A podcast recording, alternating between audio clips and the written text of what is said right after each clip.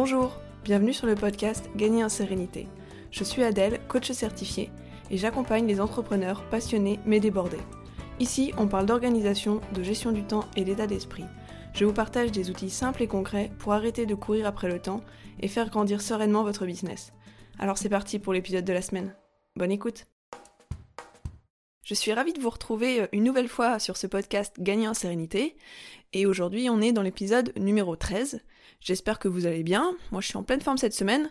Vous l'avez peut-être remarqué, euh, il n'y a pas eu d'épisode la semaine dernière. Je m'en excuse, mais la raison, c'est que j'ai manqué de temps et d'énergie. J'ai été malade pendant deux jours. Ça va mieux maintenant, hein. Mais euh, j'ai préféré ne pas me mettre la pression et donc du coup, j'ai priorisé. Et ma première priorité, c'est, et ça sera toujours, l'accompagnement et le suivi de mes clientes. Et c'est pour ça que du coup, j'ai mis le podcast un petit peu de côté. D'ailleurs, je vous préviens, dans le futur, je continue de me garder la possibilité de ne pas publier certaines semaines. Évidemment, je fais mon maximum pour être présente toutes les semaines, bien sûr, mais je veux pas que ce soit au détriment de mon bien-être et de ma sérénité, et je pense que ça, bah, vous le comprenez. Bref, trêve de bavardage, aujourd'hui on va parler de valeurs. Vous vous demandez peut-être quel est le rapport euh, avec un podcast où on parle d'organisation et de gestion du temps, et je sais que le lien il n'est pas forcément évident, mais je vais tout vous expliquer et vous verrez que vos valeurs et votre organisation sont étroitement liées. Tout d'abord, euh, je vais vous expliquer ce qui se cache derrière le mot valeur, parce que je trouve qu'on en parle souvent, mais c'est toujours bien de revenir à la base. Et surtout, je vais vous donner mon point de vue sur l'intérêt de connaître ces valeurs, notamment par rapport à votre organisation et à votre gestion du temps. Et ensuite, je vais bien sûr vous présenter une méthodologie pour trouver vos valeurs, qui sera constituée de quatre exercices. Donc j'espère que ce petit programme vous plaît, et c'est parti. Alors, qu'est-ce que c'est exactement une valeur? Les valeurs d'une personne, ça correspond à euh, tout ce qui est fondamental pour cette personne. C'est ce qui la pousse à agir avec euh, toute la force dont elle est capable, et c'est ce qui donne un sens à ses actions. Une valeur, ça se formule toujours sous la forme d'un nom commun, par exemple euh, liberté, famille, partage, et on considère le plus souvent qu'au cours de la vie, les valeurs d'une personne adulte ne changent pas. Par contre, ce qui change, c'est la priorité donnée à chacune des valeurs. Ça, ça peut changer. Et quel est l'intérêt de connaître ces valeurs? Eh ben, nourrir ces valeurs, c'est se respecter soi-même. Selon nos actions au quotidien, consciemment si on connaît ces valeurs ou inconsciemment si on n'a jamais fait l'exercice, on nourrit ou pas justement ces valeurs. Et bien sûr, si on connaît ces valeurs, ce sera beaucoup plus facile de les nourrir. Avoir connaissance de ces valeurs, c'est mieux se connaître et ça permet de prendre des décisions et d'agir en ayant conscience de nourrir ces valeurs, ou alors d'accepter momentanément de pas les nourrir. C'est pas parce qu'on connaît ses valeurs qu'on va toujours aller dans ce sens, mais c'est bien d'en avoir conscience euh, quand on ne le fait pas. Ça va aussi permettre de puiser de l'énergie et de la motivation dedans pour faire des choses qui nous permettront à plus ou moins long terme d'être alignés avec nos valeurs. Parfois c'est un peu dur de passer à l'action, mais quand on sait qu'on est aligné avec nos valeurs, ça va nous aider à trouver de l'énergie et de la motivation. Ça permet également de mieux comprendre pourquoi on agit de telle ou telle manière et être plus bienveillant envers soi-même. Et ça permet aussi de savoir comment prendre soin de soi en cas de coup dur. Etc. Évidemment, je ne vais pas vous faire une liste exhaustive de tous les bienfaits de connaître ces valeurs. Mais je pense que vous voyez le lien avec l'organisation et la gestion du temps se dessiner un peu. Les valeurs, c'est un formidable outil pour mieux s'organiser et gérer son temps, parce qu'elles permettent de prioriser, de prendre des décisions, de limiter la procrastination, de trouver et d'ajuster notre système, et ça, c'est sans compter sur tous les bénéfices que l'on tire de mieux se connaître euh, en dehors de l'organisation et de la gestion du temps. Donc, vous l'aurez compris, je vous encourage fortement à mettre en application les quatre exercices que je vais vous expliquer dans la suite de cet épisode. Mais avant de vous les détailler, euh, j'ai quelques conseils. Déjà, les exercices sont à faire dans l'ordre de 1 à 4. Je vous conseille vraiment de faire les exercices à l'écrit avec un papier et un stylo. Surtout l'exercice 1 en fait, après les autres c'est un peu moins important, mais l'écriture manuscrite stimule plus le cerveau que de taper à l'ordinateur. Et ensuite, n'hésitez pas à prendre un support qui soit grand avec suffisamment de place pour pouvoir écrire des longues listes, parce que la place, ça ne doit surtout pas être une limite. Tous les exercices prennent du temps, c'est bien normal, donc n'essayez pas de les faire euh, tous d'une seule traite. Pour les exercices 1 et 2 notamment, je vous recommande de vous laisser plusieurs jours. Surtout que l'exercice 1 est constitué de 5 sous-exercices, alors il n'est pas nécessaire de faire les 5. L'idée, c'est de vous proposer des pistes de réflexion différentes, mais peut-être que certaines pistes vous parleront et d'autres pas, et c'est tout à fait normal. Donc je vous conseille de tous les essayer, mais ne creusez pas ce qui ne vous parle pas. Et dernière remarque, il existe des listes de valeurs déjà faites, mais je vais pas vous en proposer dans cet épisode. Je trouve que c'est mieux d'éviter ces listes et de chercher au fond de soi en évitant les influences extérieures. Mais bon, si vraiment vous manquez d'inspiration, vous pouvez taper euh, liste de valeurs dans un moteur de recherche et vous en trouverez très facilement plein. Et maintenant que ces quelques conseils sont donnés, c'est parti pour les quatre exercices. Exercice numéro 1, lister ce qui est important. La première étape, c'est de faire la liste la plus exhaustive possible de tout ce qui est important pour vous, sans euh, vous préoccuper de la question des valeurs. Et c'est pour ça que je vous propose plusieurs méthodes, les cinq méthodes euh, qu'on a mentionnées précédemment. La première méthode, c'est demandez-vous tout simplement ce qui est important pour vous dans votre vie et laissez venir ce qui vient sans réfléchir, juste euh, avec spontanéité et fluidité. Donc par exemple, ça pourrait être euh, passer du temps avec mes enfants, qu'on me fasse confiance, ou même la générosité, ou ça peut être une phrase, ça peut être un mot. Vous laissez juste venir ce qui est important pour vous. La deuxième méthode, c'est de lister les objectifs et les projets que vous aimeriez réaliser dans le futur, Vraiment sans vous mettre de limites, qu'ils soient ambitieux ou futiles, ça peut aller de euh, acheter une maison à passer un week-end à Amsterdam jusqu'à acheter une plante pour mon bureau. Listez tout ce qui vous fait envie. La troisième méthode, c'est de faire une liste des personnes que vous admirez, des personnes qui vous inspirent, et ensuite de rechercher ce que vous admirez chez chacune de ces personnes. Par exemple, j'admire mon père, et pour quelle raison? Eh ben principalement pour son calme et pour son érudition. Euh, ou alors un autre exemple, j'admire Elon Musk, mais pour quelle raison? Pour la détermination qu'il met dans ses projets. Ensuite, je préfère vous prévenir, les quatrième et cinquième méthodes sont un peu moins fun, donc à éviter si vous êtes dans un mauvais état d'esprit en ce moment. Puisque la quatrième méthode, c'est de faire une liste des personnes que vous n'aimez pas et des choses qui vous agacent. Donc forcément, c'est pas toujours très agréable. Et ensuite, de chercher la raison derrière cet agacement. Par exemple, euh, ça m'agace quand quelqu'un arrive en retard, pourquoi? Bah Parce que j'ai l'impression qu'on me manque de respect et le respect c'est très important pour moi. Ou alors deuxième exemple, euh, je n'aime pas Elon Musk. Et pourquoi je l'aime pas? Eh bah pour euh, la réputation qu'il a de mettre la pression sur ses employés. Et moi je considère qu'on a besoin de sérénité pour bien travailler et pour s'épanouir. Et puis finalement, cinquième méthode, je vous avais prévenu que euh, c'était des méthodes pas hyper fun. Imaginez-vous à votre enterrement. Au cours de la cérémonie, il va y avoir quatre personnes qui vont faire un discours, la première appartient à votre famille, la deuxième est un ou une de vos amis, la troisième était une de vos relations de travail, et la quatrième appartient à un domaine qui vous tient à cœur, par exemple une association caritative ou sportive ou autre. Et ensuite, demandez-vous ce que vous aimeriez que chacune de ces personnes dise de vous le jour de votre enterrement. Par exemple, elle était toujours de bonne humeur, ou c'était quelqu'un qui n'avait peur de rien. Que vous utilisiez les cinq méthodes ou même une seule d'entre elles, prenez bien votre temps pour faire votre liste de ce qui est important avant de passer à l'exercice 2. Et vraiment, j'insiste, ça peut s'étaler sur plusieurs jours, c'est pas un problème. Parce qu'ensuite, l'exercice numéro 2, ça va être de transformer ce qui est important pour vous en valeur potentielle. L'objectif, c'est que cette longue liste que vous avez établie dans l'exercice 1, elle devienne une liste de valeurs.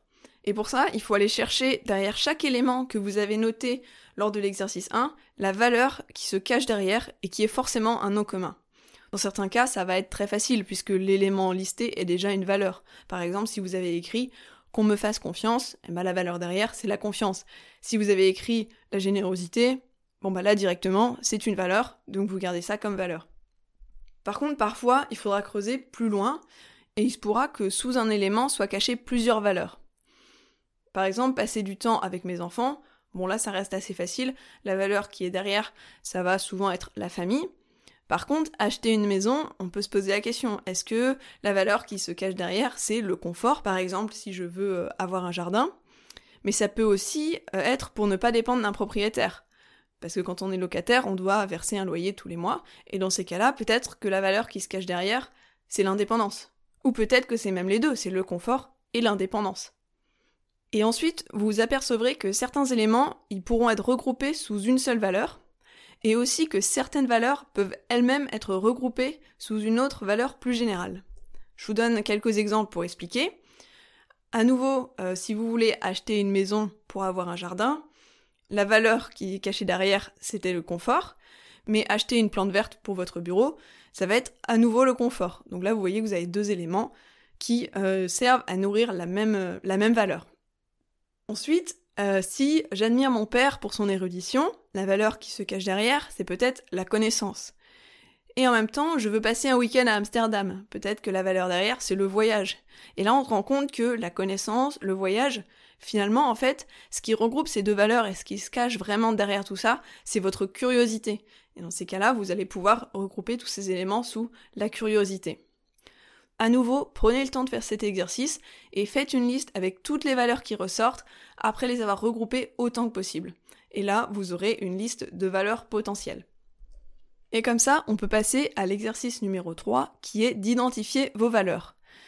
Cet exercice consiste à filtrer la liste des valeurs potentielles que vous avez établies dans l'exercice numéro 2 pour ne garder que les valeurs fondamentales. Donc une fois que vous avez votre liste de l'exercice 2, une fois que cette liste vous plaît et qu'elle vous paraît complète, demandez-vous pour chaque valeur, est-ce que c'est important? Si vous avez répondu oui, demandez-vous, est-ce que c'est très important? Et à nouveau, si vous répondez oui, demandez-vous est-ce que c'est fondamental? L'idée, c'est que si vous répondez oui à ces trois questions, vous avez identifié une de vos valeurs. Et si jamais la déclinaison important, très important, fondamental, ça vous parle pas, je vous propose une question alternative qui vous parlera peut-être plus. La question c'est qu'est-ce qui se passerait si je n'avais pas ça dans ma vie? Et si jamais votre réponse est quelque chose du genre euh, je n'arrive pas à imaginer ma vie sans, alors vous avez sans doute identifié une de vos valeurs. Et ainsi, vous allez faire la liste finale de vos valeurs. À ce stade, vous devez avoir autour de 5, 10 euh, valeurs. Dirais minimum 2, maximum 15. Personnellement, j'ai plutôt un nombre de valeurs assez faible, ça, me parle plus. Vous n'êtes pas obligé de vous limiter à 2-3, mais vraiment essayer de, de ne pas dépasser 15 valeurs. Mais du coup, que faire si vous avez plus de 15 valeurs? Je pense que si vous n'avez pas réussi à descendre en dessous de 15, c'est qu'il y a deux possibilités. Soit vous n'avez pas assez regroupé vos valeurs euh, lors de l'exercice 2, essayez de voir euh, dans votre liste finale euh, s'il n'y a pas des valeurs qui peuvent être regroupées sous une valeur plus générale. Par exemple, si dans votre liste finale vous avez l'amitié et le bénévolat, peut-être que ce qui se cache derrière c'est la connexion avec les autres, ou alors le partage. Essayez de voir si vous ne pouvez pas regrouper certaines valeurs, ou sinon, une autre possibilité, c'est que vous n'avez pas assez filtré les valeurs potentielles pour ne garder que les fondamentales lors de l'exercice 3. Donc dans ces cas-là, laissez passer quelques jours et revenez ensuite sur votre liste pour voir s'il n'y a pas euh, certaines valeurs qui finalement se détachent comme un peu moins fondamentales que les autres. Vous aurez votre liste finale quand vraiment vous sentirez que vous ne pouvez pas retirer une des valeurs et que vous ne pouvez pas en combiner deux pour trouver une valeur qui serait plus générale. Bon, honnêtement, je trouve que même 15, ça fait beaucoup, mais si vraiment vous n'arrivez pas à, faire moins, eh ben c'est déjà très bien d'avoir fait ce travail. Et ensuite, exercice numéro 4, c'est de prioriser vos valeurs. On dit euh, généralement que les valeurs d'un adulte ne changent pas au cours de sa vie, donc sans être aussi catégorique, je dirais que c'est quelque chose qui est quand même ancré très profondément en nous, donc euh, hors événement exceptionnel, c'est vrai que j'ai tendance à considérer qu'elle ne varie que très peu au cours d'une vie. Par contre, ce qui change, et ce qui peut changer assez régulièrement quand même, c'est la priorité que l'on donne à nos valeurs. Quand on parle de prioriser ses valeurs, ça veut dire que la plus haute priorité, elle sera donnée aux valeurs que l'on souhaite nourrir en ce moment, et qu'une plus basse priorité sera donnée à celles qui, même si elles sont fondamentales évidemment, mais seront pour un certain temps un peu moins prises en compte dans nos actions du quotidien. Pour vous donner un exemple, qui est un grand classique, quand on rentre dans la vie active à la fin de ses études, souvent la valeur travail, elle peut être favorisée pendant quelques temps. Mais ensuite, quelques années plus tard, imaginons si on est en couple et qu'on accueille notre premier enfant, à ce moment-là, la valeur famille, elle peut prendre le dessus par rapport à la valeur travail. Donc ce dernier exercice qui consiste à prioriser ses valeurs, euh, c'est pas absolu. Le résultat sera différent euh, dans quelques mois ou dans quelques années. Et comment faire pour prioriser vos valeurs? Eh ben, D'abord, observez euh, tout simplement votre liste des valeurs fondamentales et voyez si intuitivement il n'y a pas un ordre qui se dessine dans votre situation de vie actuelle. Et ensuite, si dans certains cas vous avez du mal à trancher entre certaines valeurs, comparez-les deux à deux et imaginez une situation où, où les deux ne pourraient pas être remplis en même temps. Votre réponse à cette situation vous permettra de savoir quelle valeur est au-dessus et quelle valeur est en dessous. Et je vous conseille de faire cet effort d'imagination autant de fois que nécessaire pour départager vos priorités. Pour vous donner un exemple, si les deux valeurs à comparer sont la découverte et le confort. Dans ces cas-là, je vais imaginer une situation où je pars en vacances et je me dis, est-ce que je préfère un petit cabanon rustique, perdu au milieu de la forêt, à côté d'un lac où les animaux de la forêt vont venir boire le matin Ou alors est-ce que je préfère plutôt un hôtel tout confort où il y aura vraiment tout ce dont j'ai besoin, mais dans une zone plus touristique où les animaux, du coup, ne passeront jamais? Si la réponse est le cabanon, alors ça veut dire qu'en ce moment, la priorité est à la découverte. Alors que si la réponse est l'hôtel, la priorité est le confort. Il n'y a pas de bonne réponse à cette question. Les deux peuvent être des valeurs fondamentales, mais en fonction d'où vous en êtes dans votre vie, vous allez plutôt favoriser la découverte, c'est-à-dire le cabanon, ou le confort, c'est-à-dire l'hôtel. Et ainsi, en comparant deux à deux vos valeurs, vous pourrez établir votre priorisation actuelle. Et une fois que vous avez fait tout ce travail, bon bah déjà, bravo, c'est un super boulot, mais qu'est-ce que vous faites de cette liste maintenant? Et bien maintenant que vous connaissez vos valeurs, vous allez pouvoir les utiliser dans de nombreuses situations, et je vous donne quelques exemples. Quand vous avez une décision compliquée à prendre et que vous hésitez, vous pouvez passer chaque option au filtre de vos valeurs, et vous regardez quelles valeurs sont remplies par chaque option, et en fonction de votre priorisation actuelle, vous saurez laquelle vous permettra d'être le plus aligné avec ce à quoi vous aspirez. Moi j'aime bien dire que dans ces cas-là, les valeurs nous servent de boussole.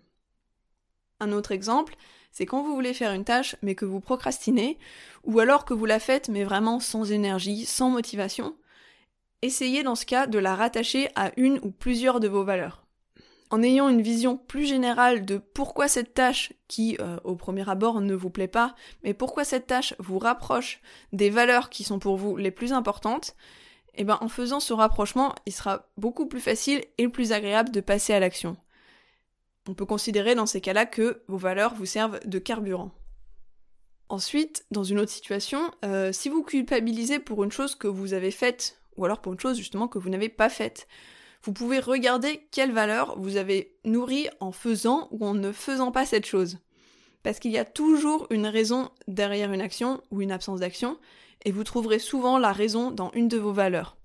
Et en comprenant que non, vous n'êtes pas une mauvaise personne, vous n'êtes pas nul, Juste, vous êtes simplement quelqu'un qui cherche à nourrir ses valeurs, même si, euh, avec le recul, vous, auriez peut-être préféré agir différemment, mais vous êtes simplement une personne normale qui cherche à nourrir ses valeurs. Et donc, en prenant conscience de ça, vous êtes capable d'alléger votre culpabilité et d'être beaucoup plus bienveillante envers vous-même. C'est pour ça que je dis que les valeurs permettent d'être plus bienveillant envers soi-même. Un autre exemple, si un jour vous faites face à un coup dur, vous pouvez chercher dans vos valeurs une chose que vous pourriez faire soit pour améliorer la situation, soit tout simplement pour souffler et pour prendre soin de vous pour affronter ce coup dur. Et de manière générale, en vous connaissant mieux, vous êtes capable de mieux vous comprendre et de vous aligner chaque jour un peu plus avec ce qui est important pour vous. C'est pour ça que je considère que les valeurs, elles peuvent apporter du réconfort. Mais bien sûr, pour profiter au maximum de tous ces bénéfices, n'oubliez pas de revoir votre priorisation au fur et à mesure que votre vie évolue. On arrive donc à la fin de cet épisode sur les valeurs, qui est un sujet qui me tient à cœur parce que en fait, euh, je commence souvent par là lors de mes accompagnements. Donc je vous récapitule tout ça. Les valeurs, euh, c'est ce qui est fondamental pour nous, ce qui nous pousse à agir au quotidien et ce qui donne un sens à nos actions. Les exercices à faire dans l'ordre pour les trouver sont lister ce qui est important, transformer ce qui est important en valeurs potentielles, identifier les valeurs fondamentales parmi ces valeurs potentielles, et finalement, prioriser les valeurs fondamentales. Et une fois qu'on a notre liste, eh ben nos valeurs, elles peuvent nous servir de boussole, elles peuvent nous servir de carburant, elles nous permettent d'être plus bienveillants envers nous-mêmes, et elles peuvent aussi nous apporter du réconfort. Et voilà, c'est tout pour aujourd'hui. J'espère vraiment vous avoir donné envie de découvrir vos valeurs, et si c'est le cas, bah, vous n'avez plus qu'à mettre en application euh, les quatre exercices. Je vous remercie d'être resté euh, jusqu'à la fin de l'épisode et j'espère qu'il vous a plu. Enfin, je me dis que si vous êtes encore là, c'est que c'est sans doute le cas. Je vous encourage, si c'est pas déjà fait, à me laisser une note euh, ou un commentaire si votre plateforme d'écoute le permet. C'est le meilleur moyen pour soutenir ce podcast, pour me soutenir moi, et surtout pour permettre à d'autres personnes de le découvrir, des personnes que mes conseils pourraient aider. Donc vraiment un grand merci à ceux qui prendront le temps de le faire, ça me fait euh, très chaud au cœur. Et en attendant de vous retrouver dans le prochain épisode, je vous souhaite une bonne journée, une bonne soirée ou une bonne nuit. Prenez bien soin de vous et à bientôt